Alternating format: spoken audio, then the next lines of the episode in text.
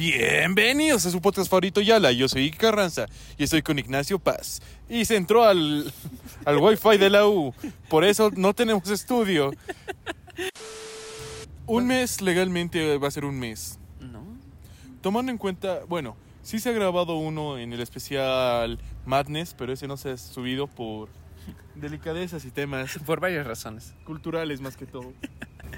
No, pero creo que tenemos un mes y medio de no grabar nada. Porque ese fue el último capítulo que subimos.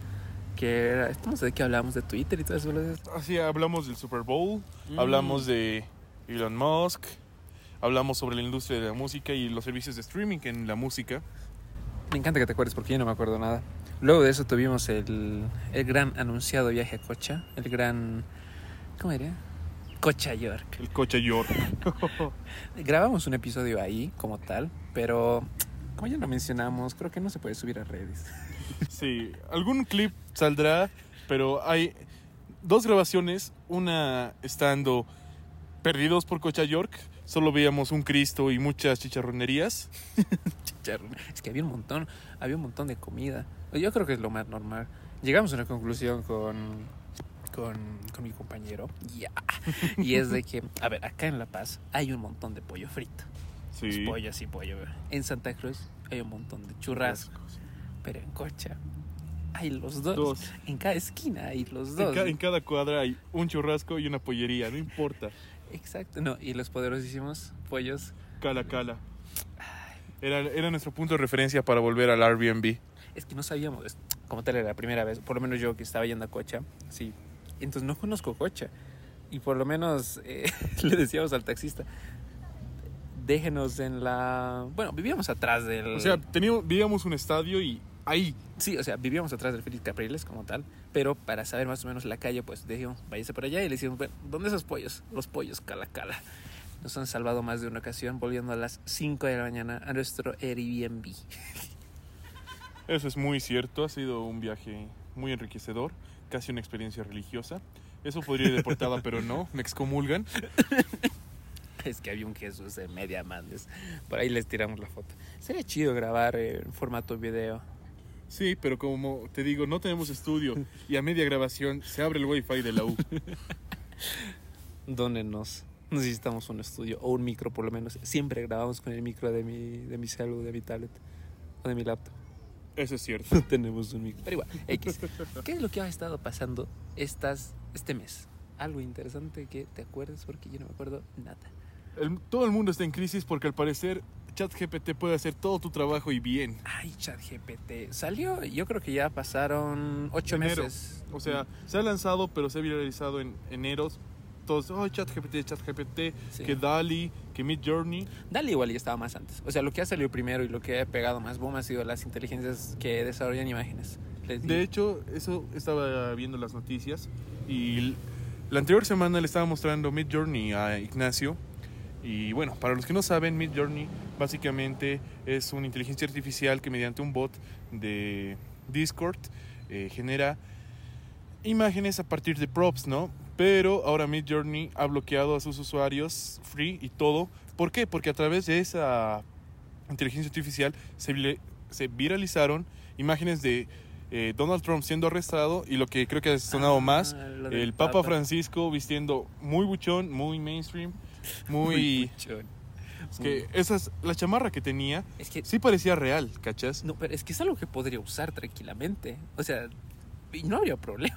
Pero luego había imágenes fuera del contexto en una discoteca. Sí, no, no, no, o sea, todavía esa chamarra todavía es Era pasable. pasable. Sí. Pero ya después cuando estaba usando unos Air Jordan generados por computadora dorados, ese era otro pedo. O sea, legalmente de que se puede, se puede, pero yo creo que hay problemas en el Vaticano con eso.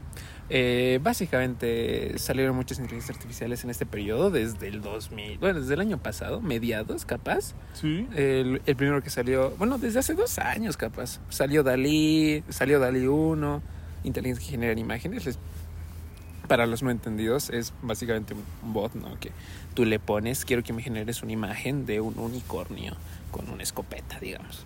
Y te lo va a generar, ¿no? Las primeras eh, no sabían muy bien qué era, o sea, no, no entendían muy bien qué es lo que quería o no tenían la capacidad suficiente. Luego comenzaron a salir otras inteligencias más potentes. Todo esto de la mano de OpenAI, OpenAI, OpenAI. OpenAI.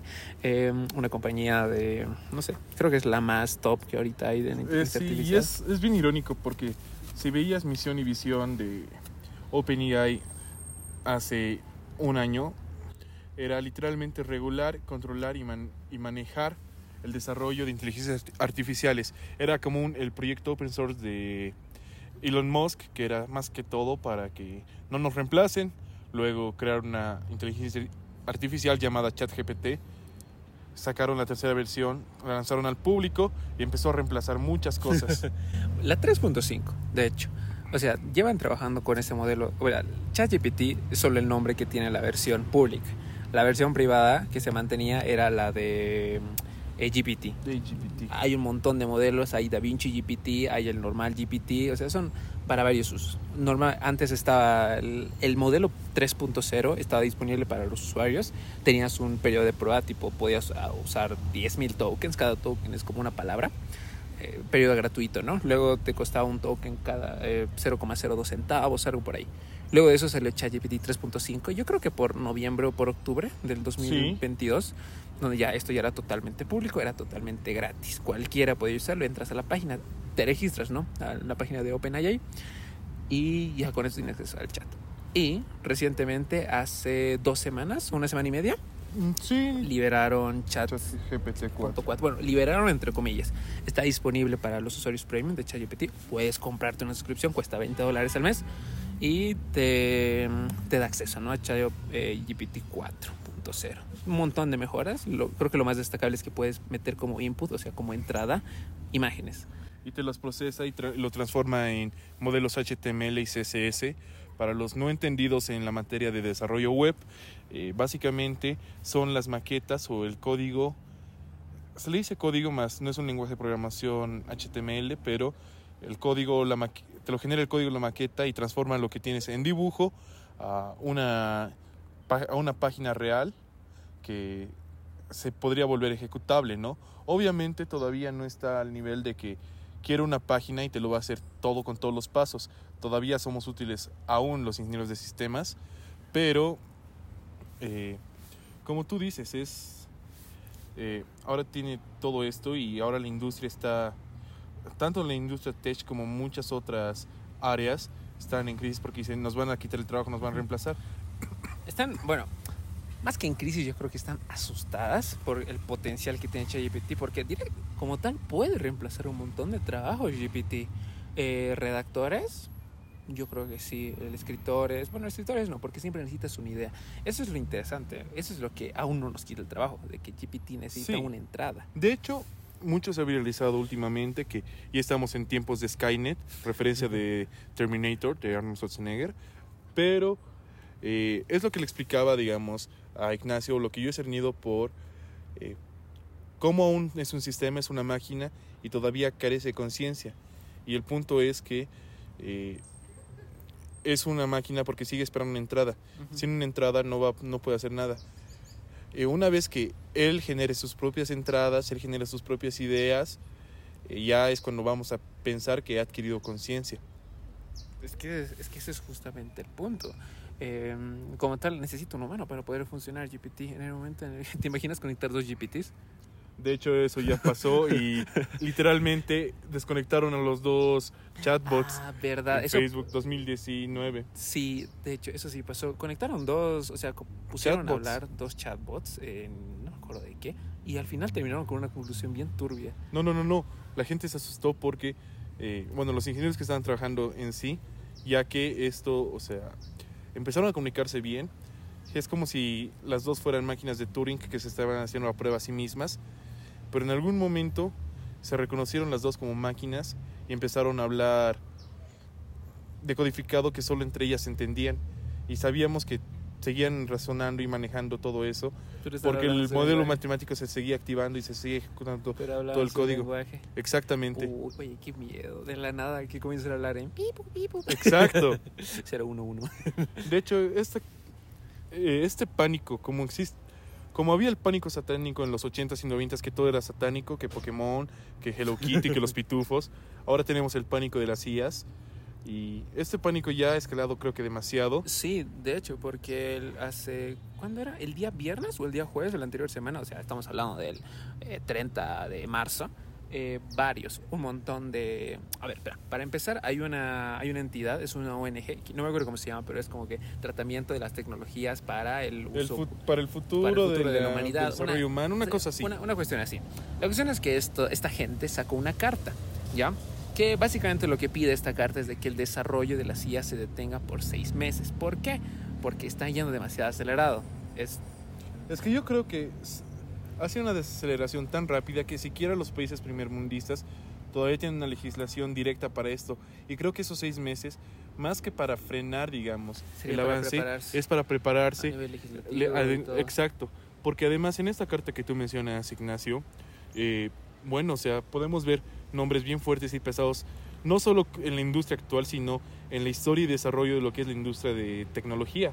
Porque no, eh, no solo está Elon Musk, sino también está Bill Gates, que sabemos que gracias a él eh, Hay ten- hay, hay computadoras básicamente, ya sea que uses Mac o uses Windows, incluso Linux. Él Ujú. ha explicado las bases, ha trabajado mucho tiempo con Steve Jobs cuando estaba vivo. Bueno, estaba Steve Wozniak, Steve Wozniak, que básicamente es el Steve es que el sí, que sí sabía de tecnología. Debatible. Bueno, no, sí, sí, confirmo, confirmo. Pero hay un montón de gente igual. eh, hay Eh, creadores de... Aclaración, Steve Wozniak era el socio, el primer socio que tuvo Steve Jobs y con el y cofundador de eh, Apple Company. Vi- ¿Vieron Jobs? Era el tipo que tenía el pelo súper largo, Y barba. medio gordito. Sí, ese, ese. Ese. Pero um, hay un montón de nombres, ¿ok? Incluido, me- lo que más me hizo extraño es que hay una compañía de IA, no sé si es el modelo Dalí, no es el que los creadores de Dalí, pero es una compañía, una compañía de Dalí hizo- también es de OpenAI. Sí, ¿no? ¿eh? Sí, sí, no, sí. pero Es, es una generadora, porque hay un montón, no, no es solo OpenAI, hay un montón de, de gente que trabajando en esto. Microsoft ya sacó igual su... No, eh, Microsoft compró muchas de las acciones de OpenAI y ha integrado eh, Chat Chat- 4, eh, GPT-4. GPT-4 En todos los a servicios todos de- sus servicios, desde su buscador hasta eh, desde su buscador hasta lo que han creado como Copilot, que es básicamente un chat GPT que directamente te ayuda a desarrollar documentos en cualquiera de sus plataformas, ya sea eh, eh, Microsoft o- eh, Office, wo- ya sea Word, PowerPoint. Todos sus productos. Y me- o sea, sí, está eso- integrado en todo. Esto me llama mucho la atención, que se llame eh, Copilot. Copilot está mal Copilot. pronunciado. ya que eh, la primera, el primer Creo que es el primer, la primera interacción que tuvimos con una mm, inteligencia con ese- artificial. así de, de, de GitHub esta magnitud ha sido GitHub Copilot, que básicamente te podía escribir código a, par- a partir del lenguaje natural, que es muy parecido a lo que hace Es lo que hace GPT ahorita, digamos. GPT, pero todavía lo hace de una forma un poco más precisa, ya que tiene mucha más eh, input de referencia. Claro, tiene todos los repositorios de GitHub. GitHub, para quien no conoce, es, eh, por así decirlo, es un almacenamiento en la nube. Es, un, es un almacén en la nube Ajá, de código. De código. O sea, es ahí donde todo, yo creo que la mayoría, bueno, todos, todos El los estándar- programadores. Bueno, para empezar, el estándar de la industria para versionamiento de código, es decir, que una versión de tu código funcional la puedas subir y si cambias algo y se te rompe, no pierdas todo ese código. es mantener una versión funcional. sí. Es Git. Es como un historial de todo lo que tú vas programando y se sube en la nube, ¿no? Entonces, ese es, eh, existen otras empresas, GitHub, GitLab, GitLab, eh, eh, Gi- eh, GitKraken, Gitbucket. Gitbucket. No, Gitkraken no, eso es un CLI. Pero básicamente eso. Pero en resumen y en síntesis, las IAS, yo creo que esa es la cuarta revolución industrial, la. No sé, la quinta revolución industrial, pero de que las IAS han venido para quedarse, han venido para quedarse. Ahora, no sabemos hasta qué punto nos va a llevar. Hay un montón de legislación que hay que trabajar. No sé cómo van a trabajar esto con las universidades, los colegios. Por ejemplo, sí, es que eso es bien complicado. Porque ahora sí el uso de GitHub es, ay, perdón, de, Chat. eh, de chat eh, GPT ha sido, ha explotado de tal forma que no, ya no solo se lo ve, digamos, con desarrollo de código o con trabajo de sintaxis, sino incluso Trey Parker ya ha anunciado, ya, ya, de hecho ya se ha lanzado el capítulo, el último capítulo de South Park que se llama Aprendizaje Profundo, en el que entre los eh, coescritores Sí. está ChatGPT, porque ChatGPT ayuda a escribir ese Sí, capítulo. Está coescrito por ChatGPT. Eso es lo que pusieron.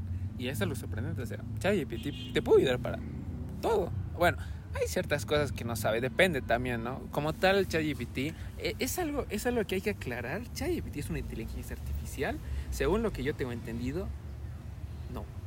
No es capaz de pensar. No, ¿ok? es que no, es que de la definición, si pudiera pensar, de Sí. hecho ya sería, ya adquiriría conciencia y ARPANET y todo. Exactamente, es- ese es el punto. Y a lo que, eh, a lo que mencionan mucho eh, en bueno, todos los reviews de ChatGPT y todo, es de que no es, al, no es como que tú le pides algo y te genera eso, no, sino que tú le pides algo y lo que hace es autocompletar. Y revi- o sea, revisar referencias. Y ahí hay un problema bastante grande porque hay muchas personas que han usado el input para pedir problemas de ChatGPT para lo que para poder entrenarle y darle más data para que pueda analizar su problema directamente y resolverlo. Pero eh, hay momentos en los que eh, GPT tiene tanta data tan dispersa de entrada sobre algunos temas que lo que va generando es información completamente errónea y eso se le llama eh, confusión o difusión de la- dentro de la misma IA. E incluso, de hecho, eh, si le preguntas cosas que antes sabía, ahora ya no las sabe bien. Por ejemplo, un experimento. Eh, Leyendas Legendarias, para quienes no conozcan, es un podcast de comedia sobre casos de crimen real, fenómenos paranormales y hechos históricos ta, ta, ta, ta, ta, que se llamarían Leyendas Legendarias, ¿ok? Que es de tres comediantes. Y al principio, si tú le preguntabas quiénes conforman Leyendas Legendarias, te daba una respuesta correcta, que era eh, Badía, Lolo y Borre, con sus nombres y todo. Pero ahora muchas personas han hecho la broma de que se han inscrito dentro de ChatGPT como los co-creadores de eh, leyendas legendarias. Entonces, si ahora le preguntas eh, quiénes manejan leyendas legendarias, te va a decir eh, Badía, eh, que es su apodo es el Badiablo, pero ChatGPT lo como, como el Badi, Lolo Espinosa, Eduardo Espinosa, y el tercero que es Mario López Capistrán, que, así- que ha sido el más reciente que entró al podcast. Eh, ya no aparece, sino aparecen nombres aleatorios de personas que se han puesto ahí. Incluso si tienen suerte, por una de cada 250 mil entradas de quiénes son leyendas legendarias, les puede salir que Iki, Car- Iki Carranza es parte de leyendas legendarias. Sí, lo probamos el anterior viernes. El, yo creo que una del, yo creo que lo que más valor ha ganado de GPT es la capacidad que tiene de recordar las cosas. Eso, eso, esto le da el paso importante en este modelo anterior, porque ah, GPT es el modelo 3.5 de OpenAI. El modelo 3.0 tú le pedías que te haga algo y te lo hacía. Luego le pedías que cambie algo de lo anterior y te decía, ¿qué? ¿Cómo? Lo de bueno de chat eh, GPT, o sea, 3.5, es de que tiene la capacidad de recordar. Si tú le pides que te haga, no sé, un párrafo hablando de la vida de Shakespeare, pues te lo va a, eh, te lo va a poner. Y luego le, luego le puedes pedir eh, en plan de... Pero en prosa tal vez, para que sea como un poema. Claro, o sea, sobre el anterior párrafo, vuélvelo prosa. Y te lo va a cambiar a prosa. Luego le puedes pedir que haga algo de lo que ha hecho en la, la primera sesión y te lo va a hacer. Esa es la mayor capacidad que tiene. Con Char 4 es de que tiene mucho más eh, cantidad de entrada. Con 3.5 creo que teníamos 8000 tokens, me parece. Y con Chat 4 tenemos 16.000 o 32.000. O sea, básicamente pueden meter más información. Pueden copiar más texto y colarlo en GPT. y entrenarlo así y darle más poder porque creo que es otra cosa bastante llamativa de este modelo es que sus, eh, sus inputs eh, no solo se quedan como inputs sino se quedan como data eh, para su modelo de aprendizaje. Antes, antes los modelos matemáticos de inteligencia artificial tenían una, tenían una data y se consolidaban a partir del valor de true o false si lo que habían respondido es está correcto. Pero ahora ChatGPT 4 por su misma naturaleza ahora todas las entradas que recibe eh, ya, no, ya no solo son consultas, sino también son, eh, como les digo, este repositorio de información del que después en un futuro va a sacar más y más información. Mm, de hecho, y de hecho tuvimos un problema. Bueno, Italia tuvo un problema con eso.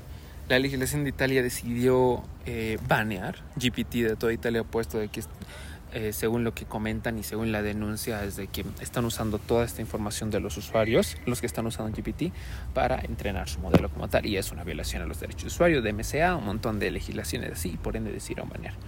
Así que, bueno, no sabemos hasta dónde nos llevará esto de GPT, pero llevamos 20 minutos hablando de inteligencia artificial. Sí que sí, somos nerds. Somos muy nerds. Hablemos de otra cosa. Y bueno, eh, ¿Qué, ¿Qué- nos ha pasado? bueno, ¿qué más ha pasado? Creo que eso ha sido el tema más controversial. Como les digo, eh, esperen en este episodio tal vez unos clips de eh, la Madness, tanto ya sea en las dos grabaciones, perdidos primero por Cocha York y otra en el mismo concierto, antes de que suene, antes de que se presente Bizarrap, que como productor yo creo que es un gran productor musical, tal vez como un DJ. eh, como un DJ, como eh, un, eh, un artista main del- de un evento, tal vez no es tan, tan llamativo, ya que tiene un- el mismo playset. Tal vez van a variar algunas canciones, pero por ejemplo, lo que yo he podido ver en la Madness 2023, en la presencia de Bizarrap, es que ha sido un playset eh, bastante similar a lo que había presentado este ya en eh, la velada del año. Sí, tal vez la única diferencia es que ha agregado eh, la sesión con Shakira y que al final eh, ha agregado, ha cortado todo y ha, y ha puesto la sesión con Quevedo, lo cual ha sido, creo que el momento más bonito porque ha sido, la canción ha sido todo y el mismo Bizarrap te pedía que ya no grabes, Sí, que no vivas grabes. este momento con tus amigos. Y lo hicimos. Bueno, yo seguí grabando, pero. es que. Contenido. Contenido. Pero no, la verdad que estuvo bien por esa parte. Igual creo que teníamos muchas expectativas. Igual muchos de nuestros amigos no fueron. Sí. De los. Fuimos entre 20, creo. fuimos entre 15. El primer día, a Manuel Turizo fuimos todos. Sí. Fuimos todos, tal cual. Hay anécdotas. Yo creo que alcanza para un podcast diferente. Sí, Para pero contarlo, ¿eh? estaría muy funable. Sí. De hecho, la segunda sesión, la segunda sesión, la, la segunda noche, día. Fate, Fercho, la pasamos peor. La verdad es que yo creo que el problema con Fate ha sido que teníamos demasiada expectativa y el primer día estábamos en un spot muy clave en el que hemos podido escuchar el concierto de una forma tranquila. Estábamos en una mesa. Hemos, eh, teníamos suficientes, Espacio. suficiente espacio, suficiente accesibilidad a los diferentes comercios que habían, ya Al sea de comida, ya sea el baño, ya sea eh, tal vez eh, de licor. En cambio, para Fate hemos ido adelante, ¿no? en lo cual no, es- no se podías comprar nada, toda la gente te aplastaba y estábamos en un lugar demasiado, demasiado caliente. Claro, aparte no podíamos ir al baño. Ibas al baño ya no podías volver a entrar, digamos. Y estuvimos tipo, como era el Fercho, dijimos, vamos temprano. Fuimos a las 2 de la tarde. Sol infernal, hasta las 6. De ahí entró a las 9 y media, ¿verdad? Sí, y de hecho yo creo que tendría que, incluso entró un poco más tarde. Yo me atrevería incluso a decir que tenía que entrar 8, pero eso es algo que igual se nota mucho de la organización de eh, Non-Stop The Madness. Ha sido que se veía cómo han entrado en crisis cuando no han podido conectar un sistema Mac a su, a su sistema de, De Windows. de- No, no, siquiera su sistema de Windows. No sé qué sistema habrá sido. Capaz era Ubuntu, pero... O sea, no, no han podido coordinar y manejar bien respecto a las gráficas con Fate. Se veía la interfaz de Apple de que cómo no podían ¿Cómo no configurar podían una, configurar? Ajá, unas no- gráficas. No podían poner la pantalla. Dato curioso, los DJs, hay la definición de DJs, disc jockeys. ok. ¿Sabes qué es un BJ? No. VJ, VJ, A un ¿no? video jockey. Eh, Bueno, visual. Visual. Son los encargados de hacer. No ve que en los conciertos hay un montón de. Sí. Son los encargados de hacer eso. Básicamente, que todo cuadre con la música y todo. Bueno, dato curioso, que me lo digo un amigo. Pero mm, eh, básicamente por eso no la pasamos bien en el Fercho. Aparte de que no me sabía, creo que. Recién lo estaba conociendo, digamos. Sí. Así que me sabía unas tres canciones, unas cuatro. Las más mainstream, las otras. Eh, medio que me- Haciendo de todo. todo. Esa, esa la cantamos todos. De ahí nos fuimos, eh, de De ahí fuimos a ver a Soy Montana y ahí te das cuenta cuando alguien simplemente se cierra como un what- One Hit Wonder, ya que de él solo conocíamos Piki y de ahí ya no se ha visto más, digamos. Dato curioso, yo estaba tan en estado etílico que no me acuerdo haber visto yo en Montana. Pero, Ok. pero bueno, de ahí al tercer día, um, tercer día que era, ah, Visa. Visa Visa. solo, literalmente Visa fuimos, Iki, yo y mi primo. Ay, el primo. El primo. El primo. Qué Ya lo conocerán en los clips. Ya. bueno, pero um, básicamente eso. Visa estuvo bien, o sea, para mí estuvo súper bien, conocía todas las canciones. Eh, de ahí nos. Bueno, de ella nos fuimos. Historia para otro día. Sí, bueno, vamos cerrando, Ignacio.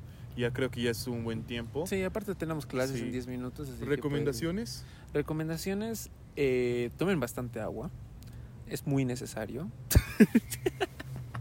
Eh, yo les recomiendo, por ahora creo que no he visto ninguna película que pueda decir, wow, la recomiendo, aparte de las nominadas y ganadores de Oscar como The Whale, eh, todo en La todas ballena, partes al mismo tiempo, y Pinocho de Guillermo del Toro, que creo que ya están un poco quemadas. Pinocho no me gustó lo suficiente. Pensé que esperaba más, la verdad. La historia Mm. se quedó. me- el gato con botas. Sí, El gato con botas. Eso salió el año Ahora, eh, tal vez recomendaría Tutankamón de Enseguida les digo el artista. es una canción. La verdad está bastante pegadiza y creo que, fun- que funciona en muchos niveles. En muchos, muchos niveles. Recomendación mía. Espera, espera. Aquí Que, está. pon la Es- voz, pon la voz. Es. Tutankamón de Alan Sutton y las criaturitas de la ansiedad. Bueno, esa es su recomendación. Mi recomendación es Milo J. Toda su discografía es buenísima.